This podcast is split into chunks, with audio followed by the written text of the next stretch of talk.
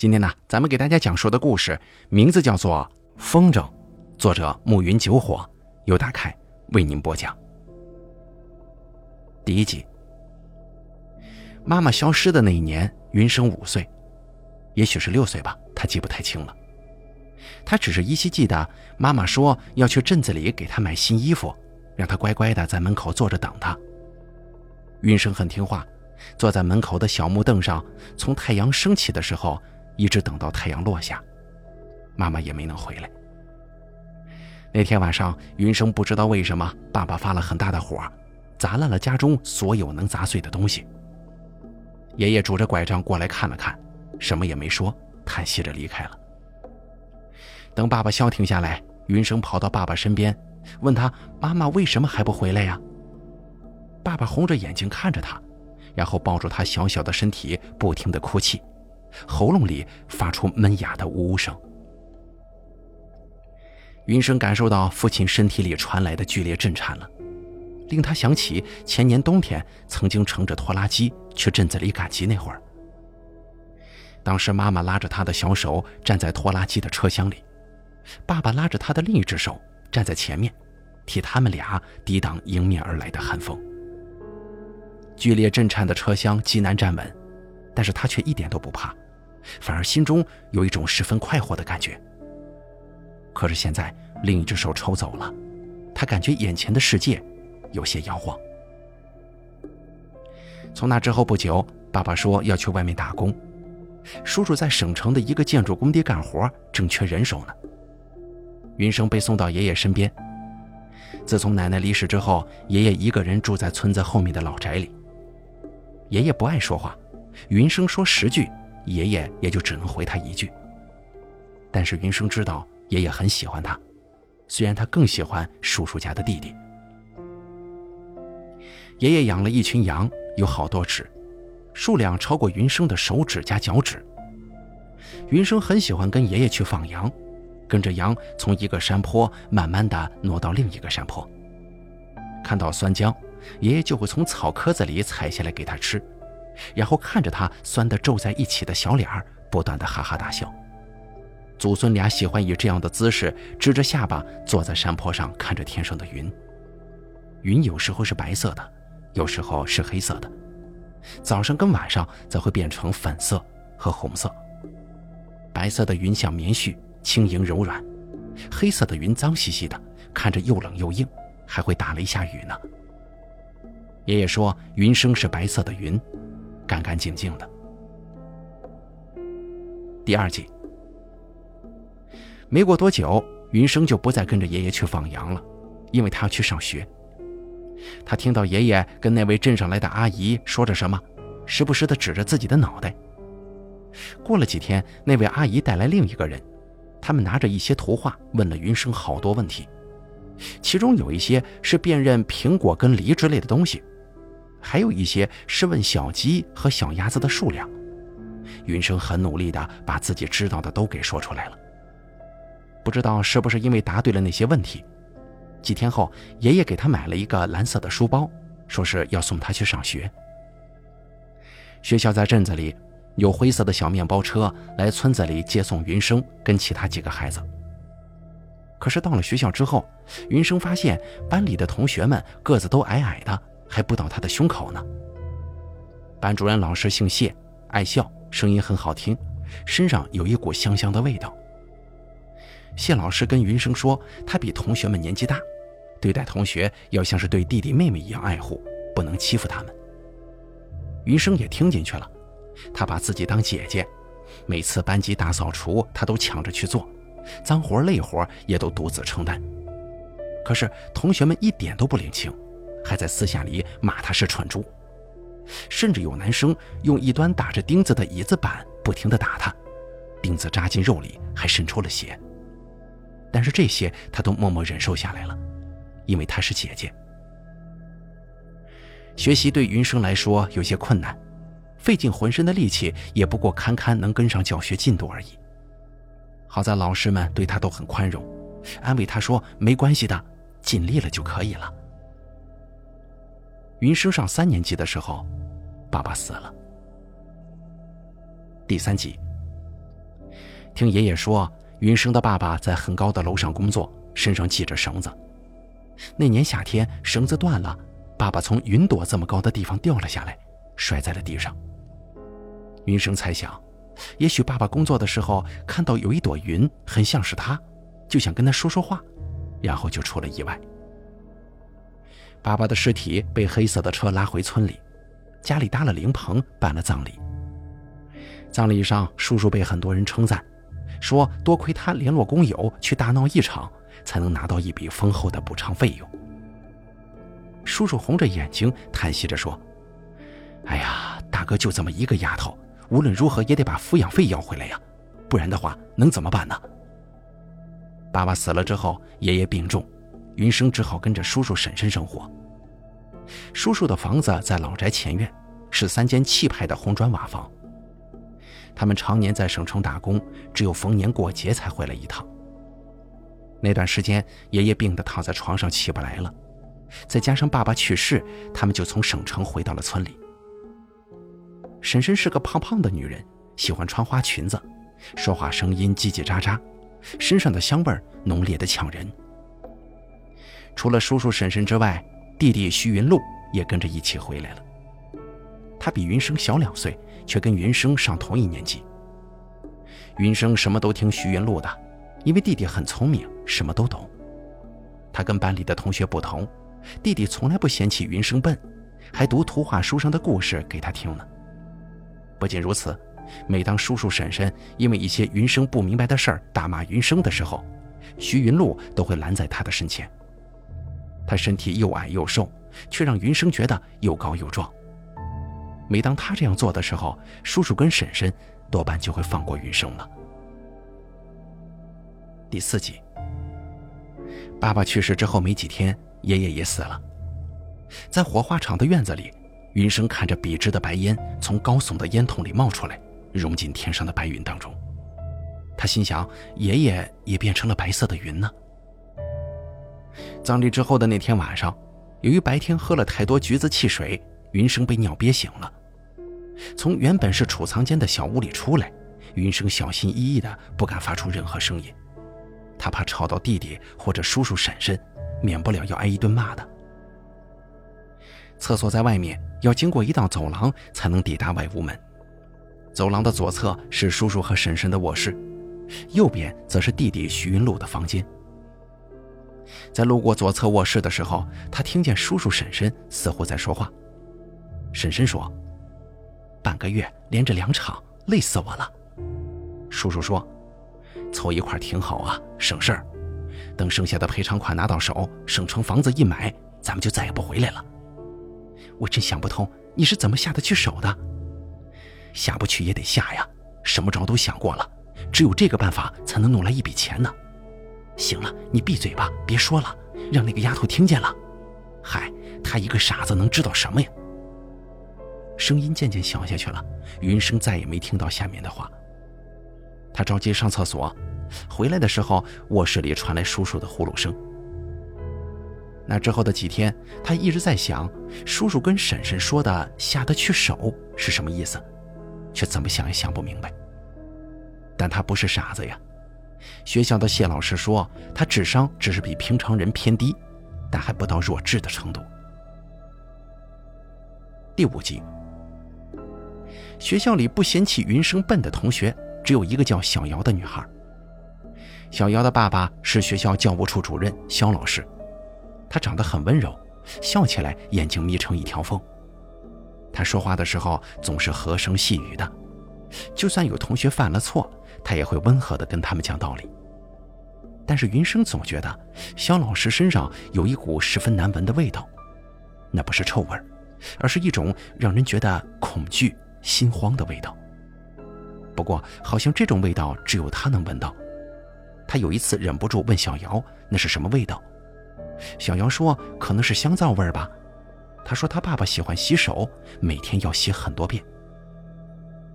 云生知道那不是什么香皂的气味，只是隐约记得，却想不起来曾经在哪儿闻到过。那之后的半个月，某个周五的黄昏，他终于想起了。那是什么味道？那天周末，他不想那么早回家，只要出现在叔叔跟婶婶眼中，就有可能招惹麻烦。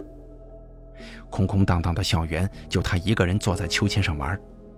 他喜欢荡秋千，敢荡得特别高，身体笔直地站在秋千木板上，两手紧握着绳索，极限的时候身体几乎跟地面平行。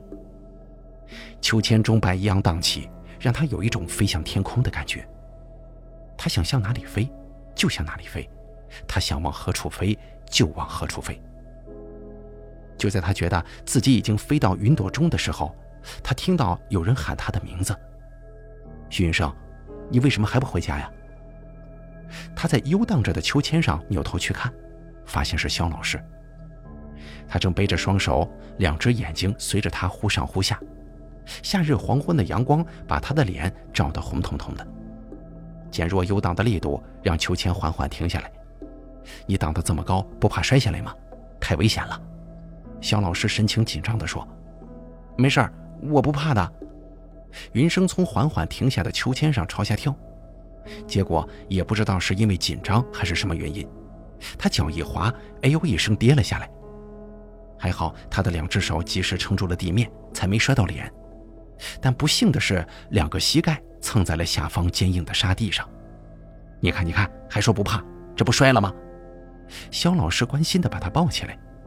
可不知道为什么，他有些恐慌，赶紧从老师怀中挣脱。哎呀，你膝盖破了，来，跟我到办公室来，流血了，伤口不管可不行。云生看了一眼擦破了皮的膝盖，鲜红的血珠从锯齿样的伤口中往下渗。进了办公室之后，肖老师让他坐在椅子上，自己则是从抽屉里找出消毒湿巾和创可贴。他一条腿跪在地上，先是用消毒湿巾擦干净创口处的沙土，再覆盖创可贴在上面。云生紧张地屏住呼吸，看着肖老师轻柔的动作，心中的紧张忽然就消失了。可是下一秒钟，肖老师贴完创可贴的手。忽然朝他的裙子下方伸了过去。第六集，云生曾经被村子里的一条疯狗追过，他那个时候还小，跑得慢，被大狼狗扑倒之后，狗身上以及嘴里的气味都冲到了他脸上。好在当时有大人在旁边，在锋利的牙齿咬到他脖子之前，棍子率先砸在了狗脸上。从那之后半年，他频繁做噩梦。总是梦见被狗追、被狗咬，被那股难闻的气味包裹。后来呢？随着时间流逝，噩梦慢慢消失了，那股气味也慢慢的消散在了回忆当中。可没想到，就在今天，他埋藏在大脑深处的记忆再次被唤醒。他终于知道肖老师身上是什么味道了，跟那条狗一样，是畜生的味道。云生把肖老师对他做的事情告诉了班主任谢老师，他震惊的镜片后的眼睛瞪得又圆又大，一再确认云生说的是不是真的。云生哭着说是。谢老师沉默了片刻之后，开始仔细盘问那个过程中发生的细节。云生磕磕绊绊的讲完之后，谢老师气得脸色煞白，低声咒骂，随后跟着云生回到家里，把整件事情说给了叔叔和婶婶听。叔叔当时气得拍了桌子，说要到去学校打死那个姓肖的混蛋。云生吓得不行，他真的害怕叔叔会打死肖老师。如果这一切真实发生了，小瑶不就没爸爸了吗？好在云生担忧的状况并没发生。那天之后，肖老师没再去学校，云生心里松了口气。大约过了一周左右，有一天晚上，叔叔喝得醉醺醺的从外面回来。他笑着对云生说：“没想到我们家小生这么有本事呀！”说完之后，他拿出三捆红彤彤的钱摆在了桌子上。婶子两眼放光的捧着钱，问叔叔：“这个钱是从哪儿来的？”叔叔得意洋洋地说：“还能是从哪来的呀？那个姓肖的混蛋给咱的封口费。”云生不太明白这其中发生了什么，只知道过了没多久，谢老师就辞职了。说是调到了隔壁镇的小学。谢老师辞职之后，肖老师经常在放学之后找借口把云生留下来训诫。第七集，自从谢老师辞职之后，肖老师经常在放学之后随便找个借口把云生留下来训诫。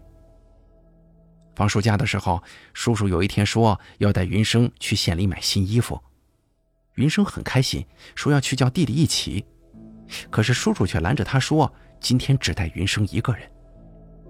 听到这句话，云生有些不敢相信自己的耳朵，弟弟可是叔叔的宝贝儿子呀，他怎么可能不带弟弟呢？去县里的路上，云生有些愧疚，他觉得自己好像是个小偷，把叔叔从弟弟那里偷走了。叔叔没骗他，给他买了一件新连衣裙，又带他去到一个漂亮的饭店吃饭。吃了饭之后，叔叔问云生累不累呀？云生说不累，叔叔却依然带着他进了一个宾馆。开了房之后，叔叔把他一个人留在房间，说是要出去办事儿，让他在这里等着。云生乖巧地说好，坐在床上好奇地四下观望。过了一会儿，他感到有些口渴，他就喝了叔叔给他买的果汁。可是喝完没多久，他忽然觉得好困呐，眼皮都睁不开。紧接着，他就躺下睡着了。他做了个梦，是个噩梦。他依稀梦见一个奇怪的男人压在他身上，用硕大火热的手在他身上乱摸。嘴巴里还喷出腐臭的酒气。等云生醒来之后，发现外面天已经黑了，屋子里还是他一个人。奇怪的是，他身上有一股臭烘烘的味道，衣服也被脱光了。但是他记得自己睡着的时候，分明是穿着衣服的呀。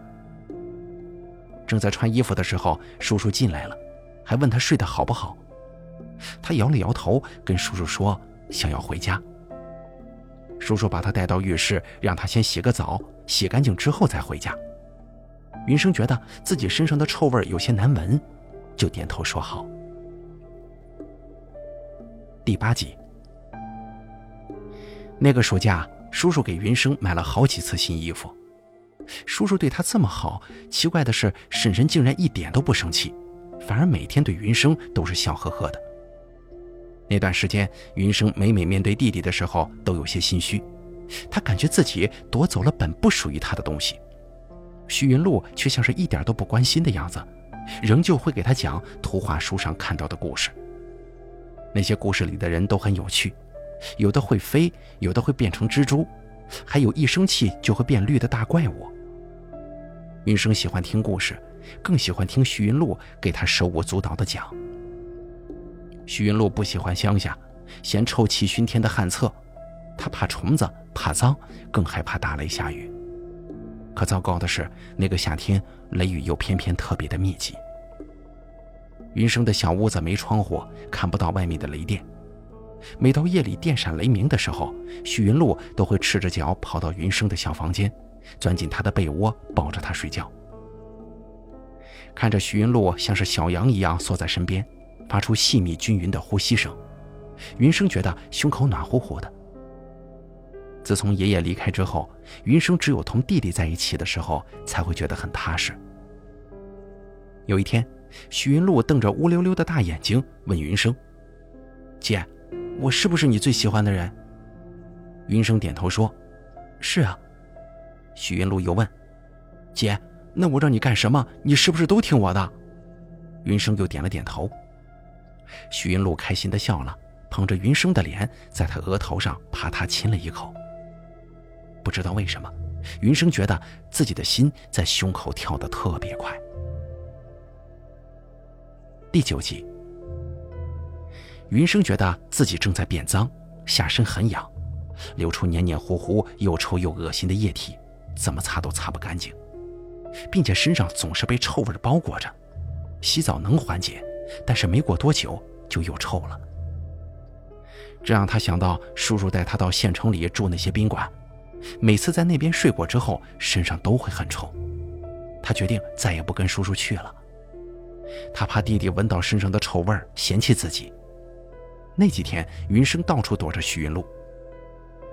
臭味持续到第三天的时候，云生就病倒了，整个人烧的躺在床上起不来。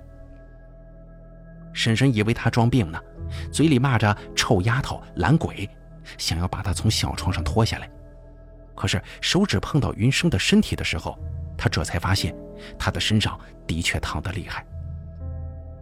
婶婶从抽屉里翻出几片退烧药，塞到云生嘴里，灌了水送下，却并不见效果。这个时候的云生已经陷入了昏迷状态，时不时的说着胡话，怎么喊都喊不醒。害怕出事的婶婶只好带着云生到镇卫生所去挂水。退烧药打进身体，体温降了下来，药效过了之后却又烧起来。卫生所的医生说，可能是身体里有其他炎症啊，让婶婶带他去县里检查一下。这下子婶婶慌神了，打电话把叔叔从外面给喊了回来。过了小半天，叔叔才回来，估计是输了钱吧，冷着脸骂人。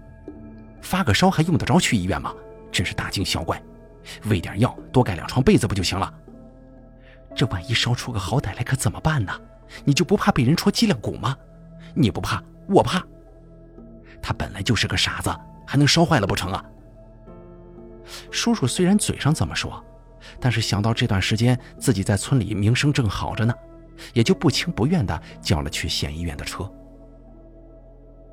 云生全程处于昏迷状态。被送到急诊，抽血化验、挂水退烧。化验结果很快就出来了，白细胞指数极为异常，证实体内确实有炎症。又经过一番检查之后，负责的女医生神色古怪地把婶婶叫到了诊室询问。问完之后，婶婶面色仓皇地出来，无聊地坐在候诊椅上等待的叔叔问什么情况。婶婶结结巴巴地说：“大夫说。”那丫头感染了那啥呀？啥呀？叔叔眼睛盯着手机屏幕上的纸牌游戏，心不在焉地问：“说说是令。”婶婶小小声：“什么？”叔叔扭头，一脸惊恐。大夫说：“才十二三岁的小女孩，这个很不正常。”然后问我有没有，我我当然说没有啊。他说要报警呢。你你之前带丫头都去干什么了？你不是说就让摸吗？怎么还会传染这种脏病啊？你你在这里等着，等会儿挂完水，烧退了就赶紧把丫头带走。你干什么去？我我得先去打两个电话。都这个时候了，你还打什么电话呀？闭嘴！你知道个屁呀！叔叔声色俱厉地吼道，然后又压低声音说：“记住了，问你什么都别说。如果那个大夫说要报警，你就答应下来，说等丫头烧退了自己去报案。”然后你带着丫头赶紧回家，听到没有？啊，行。婶婶答应着。他看着叔叔匆匆出去打电话，赶紧转身向云生所在的病房走去。第十集，云生醒过来之后，发现自己还在自己那间小屋子里，门开着，走廊的灯开着，照进屋里来。他睁着眼睛，恍惚良久。才分清正身处现实。他感觉自己睡了很久，做了很多奇奇怪怪的梦。浑浑噩噩当中，他依稀记得自己似乎经历了漫长的旅程：置身灯光明亮的医院，被什么人背着走路，乘车经过城市的街道。这一切难道都是做梦吗？烧似乎退了，身上的衣服潮乎乎的，嘴唇干裂，口特别渴。他想要去找水喝。刚要起身，就看见叔叔走了进来，站在门口喊道：“云生，云生，你醒了没有啊？”云生刚想出声说醒了，叔叔却转身出去，顺带着把门也关上了。他依稀听到叔叔还在外面跟婶婶说：“还睡着呢。”云生不想让叔叔跟婶婶知道自己醒了，只好悄悄起身去找水喝。水缸在厨房。他扶着墙走到门边，轻轻开门，然后溜了出去。叔叔跟婶婶在堂屋，声音快速地说着些什么。云生听到对话里有他跟许云露的名字。喝过水之后，他好奇地走过去听。叔叔声音惊恐地说：“那些人会把我弄死的，我死了，你跟儿子还怎么活呀？”婶婶声音当中带着哭腔：“就没有别的办法了吗？”怎么说也是一条生命啊！叔叔声音低了下来，断断续续的，云生听不太清楚，只听见说什么牵连很广，那些人都不想，留不得，要么他死，要么咱们死，你说该怎么选？到时候尸体一烧，什么也查不出来。”婶婶说：“可是这种事情，万一查起来怎么办呢？我有个办法，还能捞上一笔，不过这得你儿子帮忙。”这个时候，云生听见徐云露的房间里发出声响，他不敢继续听了，悄悄地回到自己的房间。他心里冒出了很多很多的困惑，感觉他们说的话好像跟自己有关，但真说有什么关系，他也说不太清楚。第十一集，连着吃了几天的药，又去镇里挂水，云生不再发烧了。婶婶给他买了一些像是洗衣液一般的东西，让他每天用来洗下身。云生感到非常感激，觉得婶婶真好啊。自从那次生病之后，叔叔跟婶婶像是换了个人，每天都会对着他微笑。婶婶常常让他穿上新衣服，带着他到村子里的小超市买零食吃。村里的叔叔伯伯都说婶婶是好人呐，比云生的亲妈都好。每当听到那些人这么说，云生都会有些困惑。他不知道笑容可掬的婶婶跟面目狰狞的婶婶，究竟哪一个才是真的。有一天，叔叔从外面回来，拿着一个大大的纸袋子，里面有厚厚的两叠纸。当时他正跟弟弟在堂屋里看动画片呢。徐云露问：“袋子里是什么东西？”叔叔两眼放光地说。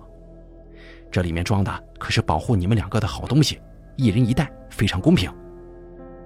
云生看到纸袋上写着“保险”两个字，但是他并不明白那意味着什么。第十二集，徐云露很罕见的请云生带他出去玩。那天天气很好，湛蓝的天空飘着大朵大朵的棉絮一样的云。云生问徐云露想去哪里玩。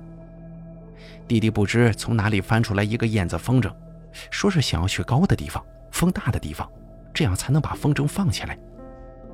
云生听了之后，就打算带着弟弟到曾经跟爷爷放羊的时候去过的那个山坡。那边很宽敞，没有树，风大凉快，还有一个很高的断崖。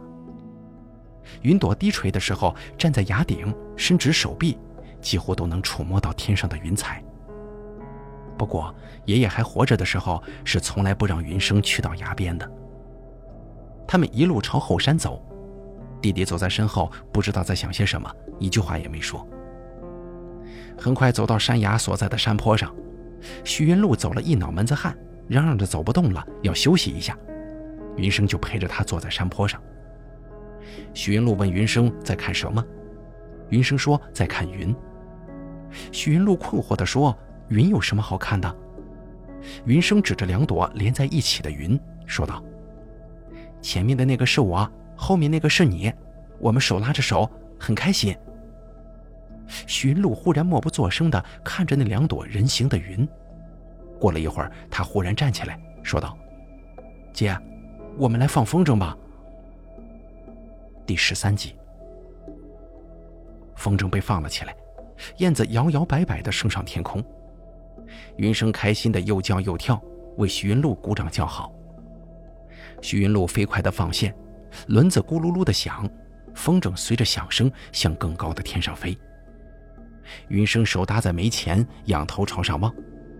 徐云路扯着风筝线，调整风筝的方向，慢慢的走到山坡顶端的崖顶。那是附近村民乱踩山石所残留的断崖，大约有十几米高，下面是长满荒草的乱石堆。姐，你要不要来试一下？徐云露忽然说。云生呆了呆，接着欢喜的点头说好。徐云露走到他身边，把线轮交到了他手里。云生接过，看着风筝在云的间隙里穿行，感受到它在另一端产生的拉力。在那一瞬间，他心里好开心呐，就感觉自己像是化成了风筝，飞到云朵里了。姐，你往后退一点。再退一点徐云路在旁边指挥着。云生根据弟弟的指示，一点一点的朝后退，慢慢的接近悬崖的边缘。就在他的另一只脚即将踏空的时候，弟弟忽然拉住他了。他把眼睛从天空挪到徐云路的脸上。姐，你说过你最喜欢我，是不是？徐云路认真的望着他问：“嗯。”云生重重的点头。姐，我在这里活得很不开心，我想回省城，那里有我的同学。云生不知道该说些什么好，他不太明白弟弟为什么要跟他说这些。我爸说：“你死了，我们就能回省城了。”徐云路说着，猛地推了云生一把：“姐，你去死吧，好不好？”云生震惊的望着徐云路，整个身体被推得往后退，一脚踏空，朝下跌落，风筝线也从手里脱落了。云生朝下坠落，他看到头顶天空中的燕子猛地挣断了束缚他的风筝线，他左右摇摆，跳着欢快的舞蹈，眨眼之间就消失在了云层里。真好啊，云生想，我会飞了，我自由了。燕子风筝在云里飞了很久，就在他飘荡的时候，那位医院的女大夫打电话报了警。警察又找到叔叔曾经带云生去过的宾馆。天上的风渐渐小了，燕子落了下来，正好挂在云生叔叔家院子外的大杨树上。他看到院子门前停了几辆闪烁着红蓝灯的奇怪车子，有身穿制服的人下了车，走进院子，又敲门进屋。不久之后，叔叔被带了出来，脸色煞白，手腕上戴着亮闪闪的手铐。婶婶也被带走了。但是没戴手铐。院门口围满了村民，对着婶婶指指点点，都在骂他们夫妻俩丧尽天良。徐云路哭着抱着爸爸的腿，哀求警察叔叔不要带走他爸爸。他承认是他把云生姐姐推下悬崖的。于是弟弟也被带上了警车。就在这个时候，起了一阵风，燕子被风裹挟着，又飞了起来。它飞得很高。彩线绣出来的大眼睛，赋予了它出奇的视力。他看到那位肖老师被抓走，看到县城里那些曾经糟蹋过云生的坏人，一个个的被警察找上门。最后，他看到跌落悬崖的云生，被搜救队员救起来了。云生在医院住了一个月，由于没有亲属，出院之后，云生被送到了县城的福利院生活。在那里，他看到了谢老师。原来啊，谢老师没有去临镇的小学，而是到福利院当教员了。云生特别开心，谢老师红着眼睛跟云生保证，以后没有人会再伤害他。离开村子之后，他偶尔还会放风筝，但是风筝再也没有飞进云里过。好了，咱们今天这个故事呢，就给大家讲到这儿了。感谢您的收听，咱们下期节目。不见不散。